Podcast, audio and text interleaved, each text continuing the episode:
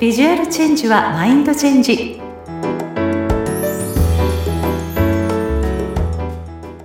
皆さんこんにちは外見戦略コンサルタントの相原由紀です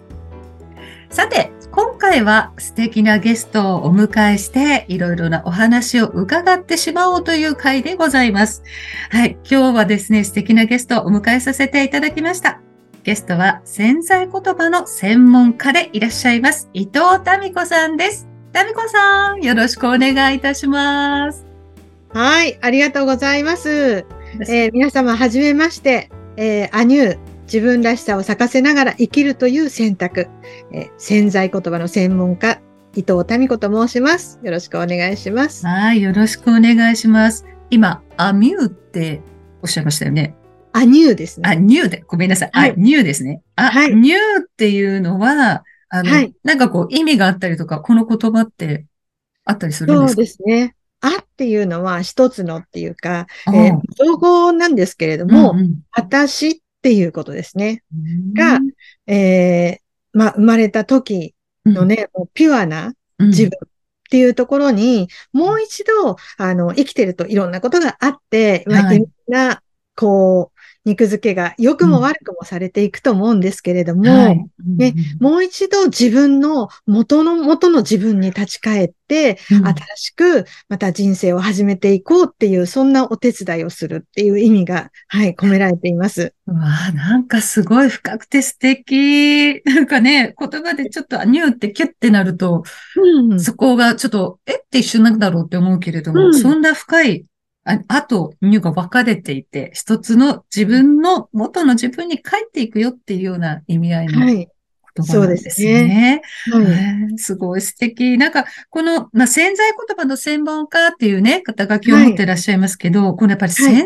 言葉、まあ、よく潜在意識っていうのはね、よく潜在意識と潜在意識で、潜在意識っていうのは本当にもう全体の90年、8、7%から99%はもう潜在意識だよ、みたいなことを言われたりするのって、あと皆さんもね、潜在意識よりは潜在意識の方がすごく深く深くあるんだよっていうのは知ってる方も多いかもしれないんですけど、はい、潜在言葉。言葉っていうところにちょっとフューチャーしてるっていうのは、これはどういうふうに、まあ、タミコさんがね、やっているお仕事としては、どうやってその潜在言葉っていうのは使われていってるんでしょうかね？はい、そうですね。で私は、えー、脳科学に基づいたコーチングか、ビジョン設定なんかをしてるんですけれども、はい、えー、その中でね、えー、実は、日々私たちが使ってる言葉って、だいたい1日に何何語ぐらいあると思いますかゆきさん？ええー、何語でしょう？何万？あ、そうです、そうです。そうです。うん。実はね、約5万語っていうふうにね、言われてるんですね。うん、で、その中に私たちがこうやって声に発してる言葉があるのは皆さんご存知だと思うんですけれども、はい、でも、例えば朝起きて、うん、えー、あ、今日は何々しなくちゃとか、うん、なんかまあ、歯磨きとかね、トイレに行くとかは自分でもう無意識にやってるかもしれないけど、うん、朝ごはん何食べようかなとかね、うん、自分の中で内部対話をしている言葉っていうのも含まれているんですね。うん、うん、で、もう一つですね、はい。えー、まだ言葉に現れていない、もうもやもやの中に潜む言葉っていうのが、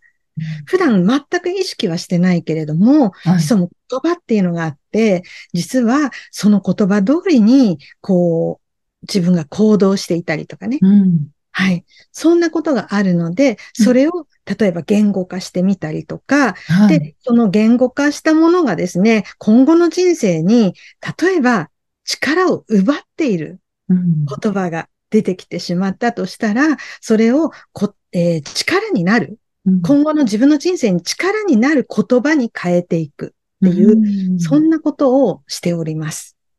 なるほど。じゃあ、その言葉で、まあ自分でこう考えてるというのは心の声もそうだし、でも、うん、なかなか自分で気がついてない言葉っていうところを引き出して、はい、ネガティブなその感情とかそういう言葉だったらそれをポジティブに変えて、まあ、意識をどんどんポジティブな方向に引っ張っていくって感じですかね、イメージとしては。そうですね。そうですね。うん、うん、自分がこれから生きていく上で、まあ、力になる言葉っていうのをね、例えば私なんかはうまくいってない時は、力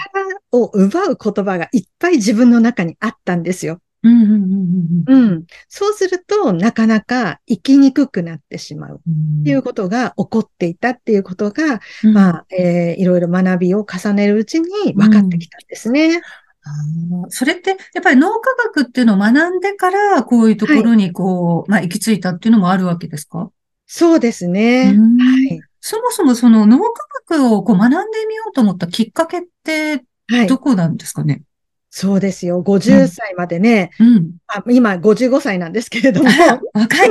はい、公開で年を言ってしまいましたが、そう、50までまさかね、自分が脳科学勉強するなんて、もう本当に思ってなかったんですけれども、うんはい、えー結婚してからね、うん、えー、大家族に嫁いで、で、自営業のね、えー、まあ、長男の嫁として、えー、いてたんですけれども、はい、なかなか嫁としてはとか、うん、あの、子育ても4人子育てをしてきたんですけれども、はい、まあ、その中で、まあ、母としてとか、うん、あとは会社に行ったら、まあ、従業員さんもいるので、経営者の身内としてとかね、うん、そんな風に生きていく中で、まあ、とっても、あの、ストレスが溜まってしまったというか、うん、自分じゃなくてなんか何者嫁とか、親とか、何者かになってた時がありまして、はい、うまくいかなくなってしまったんですよね。うん、で、まあ、血圧が200にもなってね、こう、こう病院に連れてってもらったりして、時にようやくね、このままじゃいけないって言っってなった時に、うん、あ色彩心理学とね、うん、えー、生命学を合わせて、まあ、幸福学をプラスしたような、色彩人間学、ピーチスノーというものに出会うんですが、はい、そこからですね、そのカウンセラーになったんですけれども、はい、自分がとってもあの、生きやすくなって、うん、うん、すごくハッピーになったっていうことで、うん、あ、これ心のことってすごいなっていうところから、うん、まあ、NLP とか、あとは、えー、脳科学のコーチングの方に学びを進めていったっていうことなんですね。はい。だから本当にね、タミコさんってこうお話聞いて、まあ、まあ、以前も聞いたことあるんですけれども、はい、やっぱりこう、ずっと家族のため、会社のため、子供のため、っていうので、うん、もういろんなお付き合いもある中、こう自分をね、とにかく犠牲にしてずっと50まで頑張っていらして、うん、でも、やっぱり、まあ、こうね、聞いてらっしゃるこの番組の方も一応アラフィフ女性に向けたっていうところで私も発信はしてるんですけれども、はい、やっぱりある時ね、こう子供も育ってきて手もかからなくなってきて、自分という時間がちょっとできるようになった時に、はた、私って、今、この何が残っているのかな何ができるのかこの先どうしていったらいいのかなって考えてる人結構多いと思うんですよ。うん、そんな中ね、本当に、まあ50歳から、こう自分で、はい、まあいろんな経験値がある中で、もっと新しい自分、もっと違う自分、はい、ね、未来を作っていきたいっていうそのタミコさんの思いが、まあ脳科学っていうところにまで行き着いた、はい、心っていうところに行き着いたっていうのは、はい、やはりこう、皆さん、聞いてるリスナーさんにとってもね、あの、いつからでもやれるよ、学べるよっていうことが、すごく励みになるなっていうのをお話聞いてて思いました。はい、本当にそれをね、実感してますね。なんかいくつからでも何でもできる。うんうん。あの、まあ、何でもできるって言ってもね、あの、好きなことをされた方がいいと思うんですよね。うん、ね、うん、やっぱりこう、周りの人でも私もやっぱもともと専業主婦だった方が、まあいろいろ自分の好きなことでこうやり始めて個人事業主になってっていう方もいらっしゃったりするんですけど、やっぱりね、こう、生き生き感というかね、やっぱ自分を生きているっていうのを多分実感してるからこそ、やっぱそういう輝きが内面から溢れて、はい、そういうふうにね、他人からも見えると思うんですよね。はい。うん。で、タミコさんは、まあ、この仕事に行き着いて、まあ、心っていうね、まあ、潜在の言葉をちょっと書き換えていくっていうようなところに、はい、まあ、行き着いたわけなんですけれども、はい、まあ、いろんなお客様いる中で、うん、まあ、どういう思いでお客様と向き合ってらっしゃるのか、うん、教えていただきたいなと思いました。はい。もともとのね、その色彩心理学をね、含んだ、えー、ピーチスノーというものが、はい、水明学もあって、個性学でもあるんですね。うん、はい。で、えー、人はね、必ず、うん、あの、自分の持ち味っていうのをね、うん、必ず持ってるんですよ。うん、あとはワクワクのエッセンスっていうものを持ってるんですね。はい。なので、まあ、好きなこと、能力、そしてワクワクのエッセンスっていうものをね、持ってるんですけれども、なかなかそれに気づかなかったりとか、うん。あとはそれを隠す、抑える、うん、抑えている。なんか自分らしくすると、うん、他人に迷惑かけるとか、他人から悲観されるとか、自分勝手に、こう、なっているっていうふうにね、うん、あの、評価されるっていうふうに考えてる方がね、まだまだ多いんじゃないかなっていうふうに思うんですけれども、はい。うん。でも自分らしくってね、うん、一番自然なあり方ですよね。うん、じゃあそういうところを、まあ、引き出して差し上げるっていうことに、はい、まあ、喜びも感じられてると思うんですが、はい、まあ、いかにしてその本来の、その個性というか根っこにあるその人本来の良さっていうものを、はい、まあ、どれだけこう引き出して、この先に導いてあげるかっていうところの愛を注いでるような、そんなイメージですかね。そうですね。もう、はい。愛だけです。いや、本当にね、タミコさんってね、もう愛の人だって私も思っていて、で、リスナーさんの方は声しか聞こえないからあれかもしれないんですけど、はい、ぜひね、概要欄にね、いろいろ情報を貼らせていただきますので、はい、タミコさんどんな人っていう方はね、インスタグラムのにね、ちょっといろんな、はい、あの、ところから入っていただきたいんですけれども、はい、私ももう、お会いした時は、まあ、ちょっといろいろやられてる時でしたっけ、もう5年は経ってますもんね。ちょうど。そうですね。コロナの前の年ぐらいですかね。ねあれ？ですよね。違う、コロナ禍前。コロナ禍だったっけ？あ、コロナ禍。ばっかりぐらいですかね。ばっかぐらいの時でしたっけ？ね、今日かもしれない。違いね、そうですね。なんか、応援にどこか、え、ちょっとワインを飲みに行った時でそうです、そうです、そうでした、そうでした。その回でしたね。はい。そんなちょっとね、お食事の場というか、まあ、場ではありましたけれども、でも、会うたびに会うたびに、やっぱりどんどん進化してるなっていう、その、なんだろう、さっき言ったね、オーラというようなものの変化は、私もね、すごくなんか変わって、ってらっしゃってるなっていうのはなんとなく感じていて、で、タミコさんが、はい、さっき言ってたピーチスノーっていうのも、あの、はい、私、色がすごくめちゃめちゃ好きで興味があるのでね、うん、すぐにやっていただいたりっていうのもありますし、はい、科学のところでもね、いろいろお話聞いたりとかやってもらったりとかっていうのもあったりで、本当にこう、なんだろう、心っていう一番大事な部分あの、うん、やっぱりこう、健在意識でやるぞやるぞって頑張ろうと思っても、結局根っこの部分で自分ではこう気づききれてないところが引っ張られちゃって、結局前に来たのにいけないっていうね。そうです。ね。やりたいことがあっても、うん、そうですね。やりたいことがあっても、あの、一方で自分の心の中に、私なんてっていう言葉があったりとかするとですね、なかなかうまくいかなかったりするん。ですね。うん、やっぱりこう自己肯定感、私もそうなんですけど、やっぱりね、こうご家族持ってたり子供、お子さんでいらっしゃる方とか、もちろんバリキャリでね、こう今の年齢までもバリバリ仕事されてる方って、やっぱり自分はちょっと置いといて、それ以外の人たちにやっぱりこう注ぐじゃないですか、愛も含めて。だけど結局自分に愛を注いでないかカラカラになってる自分がふとした時にね、いるっていうのに気がついた時に、はたってね、だったから、うん、その、なんていうのかな、そういう気持ちっていうところに、まあ、気づけるきっかけを作って差し上げて、はい、その方がこれからもっともっと自分を大切にして、もっと自分のありのままでいいんだよっていうところを、はい、あの、伝えてきてくださる素敵なお仕事なのかなっていうのはすごく思いましたね。そうですね。まず一歩として、やっぱり自分を知る自分の良さをね、知る。自分だけではわからない部分っていうのもあったりするので、はい。自分を知るっていうことはね、あの、とってもうまくいく、ね、第一段階じゃないかなって思いますね。うん。まあ実際にこれね、タメコさんも学ぶにあたって、まあ自分自身にもそれを、ね、取り入れたりとか、やられたりとか、はい。こういろいろ意識をね、はい、しながらこう進めていってると思いますけど、はい、まあ自分自身がこうやっていく中で、はい、あ、私こんな変化があったなっていうのが、おっしゃったら、ぜひぜひ教えてほしいんですけれども。そうですね。もう変化が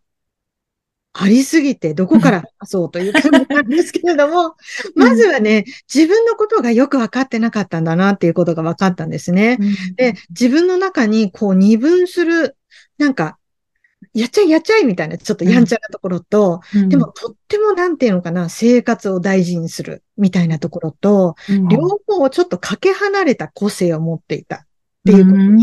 うん、えー、まあ、個性学の方では分かって、はい、それを知ったときにね、その自分では気づかなかった、なんか超チャレンジャーで、あの、もう失敗をもろともせず、もう走りながら、失敗を強制していくっていう個性が自分で全く分かってなかったんですけど、うん、でも人に聞いたら、そのものだよねって言われて、そうなんですかみたいな感じだったんですね。で、あ、両方私なんだっていうところから、うん、なんか誤解されるなと思ってたけど、誤解じゃなかったんだ。私が分かってなかっただけなんだとか、うん、あ、やっぱり私さ、私って明るさとか、あったかさっていうところは魅力なんだなとか、自分でなかなかわからないじゃないですか。そうですね、うん。自分って普通って思ってたりもするので、うん、いや、このぐらい普通でしょって思ってたことが、実は自分のすごく持ち味だったっていうことを知ったっていうことで、うん、えー、とっても心が落ち着きましたね。うん、うんと同時に、やっぱり人もですね、自分のないものを持っている。っていうことが、腑に落ちたりとか、スピード感が私ちょっと早めなんですね。はい、うん、そうすると、遅い人とちょっとテンポが合わなかったりして、仕事の上でもね、ちょっとこう、なんでそんなに動かないんだろうと思ってたりとか、うん、まあ人を責めてみたりとか、うん、っていうこともあったんですけれども、はい、ちょっと私は早めなんだなって気づくことで、うん、あ、もうちょっと待つことが私は苦手なんだなとか、うん、うん、もうちょっとじっくり失敗しないとこまでやってから動く。っていうことを、えっ、ー、と、誰々さんはしたいんだなとか、そういったことが分かったので、本当に人間関係がまず、今人間関係の悩みが全くないんですね。いいじゃないですか。もう、デュースの悩みって一番の悩みって多分皆さん人間関係じゃないでしょうかね。そうですね。はい。そこがね、解消されるっていう意味で、やっぱりまずは己、自分を知るっていうことが、あってこそ、自分の良さにも気づき、自分の特徴にも気づき、だからこそ相手がね、自分が持ってないものを持っているっていうところに否定もしないし、寄り添えるようになるっていうのは、やっぱり大事ですね、自分を知るっていうのはね。そうですね。もう苦手なところは相手に花を持たせるっていう言葉がありますけど、花を持たせてあげるつもりでお任せする。うんうん、で、やってもらって感謝する。うん、ああ、やっぱ私よりやっぱりこういうのは上手だよね、とかっていうことで、こう感謝をしていくと、今度従業員さんとかもね、うん、あんまり話しかけてこない若い子とかいたんですよ、私。はいはい。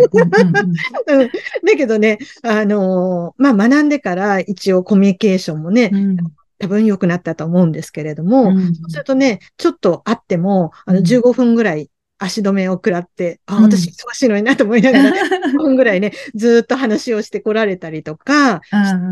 やっぱ明らかに、やっぱりね、あの、おはようございますって言ったら、ふーっといなくなるみたいな子がね、寄ってきてくれたりとか、はあ、コミュニケーションが良くなりますよね。うんまあ、結果ね、やっぱり人間関係って、やっぱどれだけ、まあ、いいコミュニケーションをこう交わせるかっていうところにもね、すごく重要なことだと思うんでね、はい、もしこれをね、うん、リスナーさん聞いた方で、あ、自分自身ってどんなんだろうとか、興味があったりね、それを知ることで、なんか変わりたいなって思ってる方は、ね、タミコさんが言ってた、さっき言ったピーチスノーっていう部分もあるし、脳科学っていう部分からのアプローチもどちらもね、あの、タミコさんできますので、はい、ぜひね、情報は概要欄に貼らせていただきますので、自分にもっともっとこう興味を持って新しい自分を発見したいなんて方は、ぜひね、タミコさんのところをアクセスしていただければなと思います。ありがとうございました。はい。はい。さあ、そして、そのね、ちょっといっぱいお話ししすぎちゃいましたけど、ラストはですね、はい、私、まあ、イメージコンサルタントという、あの、外見のブランディングというところをお仕事にしているんだけども、はい、あの、まあ、ファッションとか見た目、外見に対してお悩みありますかっていうのをゲストさんにいつも聞いてるんですけど、タミコさん何かそんなお悩みあったりしますか？そうですね。はい、なんか、あの、まあ生き方も自然になってきたら、うん、前はね、ちょっと華やかにとか、飾ることっていうのをね、うん、すごく考えていたんですね、はい、あの。アクセサリーとかも好きですし、うん、ね。でも今はね、なんか、あの、もっと気楽にいられるような服を着たいなとか、うん、あの、靴もね、ハイヒールを履いてたのを、ちょっと低い靴でね、うん、あの、動きやすく行きたいなって思ってるんですけど、はい、ともすると、なんか、近所のお買い物ですかみたいな、じゃないですか。年も年なのでね、若ければそれでもいいけど、うん、そこら辺はね、なんか、あの、ちょっとおしゃれ、うん、シンプルだけど、ちょっとおしゃれに見えるとか、なんか、うん、間違ったちょっとしちゃった人にならないように私は、なるほど、なるほど。はい。わかりました。はい。ありがとうございます。まあね、こう楽な、まあ、気張らないファッションっていうのもね、まあその人それぞれで私も素敵だなと思う人たくさんいらっしゃって、うん、まあ、ただその50代アラフィフ女性の方っていうのは割とほら体型がいろいろね、まあ子供産んでからこういろいろと変化してきて、だんだんこうお腹も、私もそうですけど、ウエストお腹目とかお尻とかね、ここら辺気になってやっぱり隠す隠すっていう方に、あの、進んでしまう方が多いんですけど、やっぱりね、デザインとかバランスの取れた、あの、シルエットを作るっていうのは非常に大事だと思ってるんですよ。うん。その、おしゃれに見せる、おしゃれ感に見せるっていうところで言うと、その、はい、ね、楽ちんだからって言ってダボダボのざっくり着るっていうよりは、うん、まあ、ある程度って、なんだ、ダボっとはしてるんだけど、例えば袖がおしゃれにこう、盛り袖になっているとかね。うん、あの、ウエストも若干こう、シェイプが測っているラインとか、ちょっと見たときにズドンにならないようなシルエットのものっていうアイテムを取り入れるですとか、あとはその、ちょっと例えばね、あの、はい、トレーナー的なちょっとカジュアルなものでも、シルバーとかゴールドのちょっと繊細なアクセサリーを重ね付けするとか、うん、あの、ゴツゴツしたものじゃなくていいんで、シンプルなもので、まあ、イエローベースってね、ちょっと黄身寄りのお肌の方は、まあ、ゴールドが肌馴染みですし、まあ、ブルーベースとよりちょっと青みがかったお肌の方は、シルバーがお似合いなので、まあ、そういう肌馴染みがいいようなもののシルバーとかゴールドのアクセサリーをさりげなくシンプルに取り入れるとかですね。あとは着こなし方っていうんですかね。よく首手首、足首を見せると女性性が、あの女性らしく見えるとかね、抜け感があるっていうふうに表現されるんですけれども、ど。その、うん、大人女性のおしゃれ感っていうのは、やっぱりそこをうまく、こう首の鎖骨をチラ見せするぐらいの開き具合にするとか、手首をちょっと隠し上げて手首が見えるような丈に自分でね、ちょっと長袖なんだけれども、手首を見せるぐらいちょっと託し上げるとか、うん、足首もちょっと、あの、一番細い部分をチラ見せすることでね、うん、あの、まあ、パンプスじゃなくても、まあ、バレーシューズでもね、ちょっとペタンコの靴だったとしても、うん、なんかそういうちょっと足首が見えてるだけで、ちょっと女性性的な女らしさが表現できたりするので、そういうやり方っていうところで、おしゃれ感のある大人の女性だなっていうふうに見せるっていうのは、いいんじゃないかなと 思うんですけど、いかがですか？なるほど。今ね、声だけなので、見えないんですけど、そうですね。ずっと大きくうなずいていたね。シルエットとかね、うん、絵感とか、そうですね。やっぱり、あの、なかなか、うん、素人だと、そこに、うね、うん、行かないんですよね。確かにね。わ、かります、わかります。あの、返信したいと思います。ね。だから本当にね、はい、あの、そこら辺、ね、さっきの心の奥底の自分の見えない魅力って言ってましたけど、はい、私もその外見的な部分で、うん、本当にニアファッション、もっとこんなのあるのになぜこれ着てるんだろうっていう人が結構多かったりするんですよね。うん、なので、そういう、私はそういういい部分、個性っていうものを、服とか外見の魅力っていうところで私も結構内面を、マインドを変えていくっていうところ、そこのところは多分共通点なのかなって思ってるので、まあぜひね、ファッションちょっと自分だけではよくわからないっていう方はぜひ、相原で、はい、まあ、相原じゃなくてもちょっとね、周りにいるちょっとプロの方に、あの、教えていただくなり、お買い物同行って言ってね、自分のこう、選ばないような服を、まずは、あの、プロに選んでいただいて着てみる、試着をしてみる。その自分がどう見えてるのかっていうのを分析するっていうのも、すごくいいことだと思うので、まあ、心の奥底もそうですし、まあ、ファッションも結局心の奥底のブロックがね、これを着ちゃいけないと。こんなのは似合わないと思わせてるので、ぜひね、そこを解放していただいて、きっと心のそういう部分が整ってくると、外見も違うものを相手も来たくなるっていうのはね、多分その変化もあるんじゃないかなと思うので。ありますよね。まあ、ねうん。なので、心の部分はタミコさん。体験の部分は相原までということでね。うん。何か変化、ね、両方揃うといいですよね。うん、そうですね。と、内面と、ね、両方揃ったらね。うん。でほんのね、こういうきっかけっていうのを、まあ、聞いてくださったリスナーさんが本当だそうだって思った時が私はタイミングだと思うので、ぜひぜひ何か一つね、聞くだけで終わらせないで、ちょっと一歩何か、あの、踏み出してみるっていうことをお勧めしたいな、なんて思ってしまいました。はい。今日はね、本当にいろいろと、まだまだお話ししたいところではございますけれども、そろそろお時間となってしまいました。はい、えっ、と、今日のゲストはですね、潜在言葉の専門家、伊藤民子さんにいろいろとお話を伺わせていただきました。民子さん、本当にありがとうございました。ゆくさん、ありがとうございました。はい。それではまた。you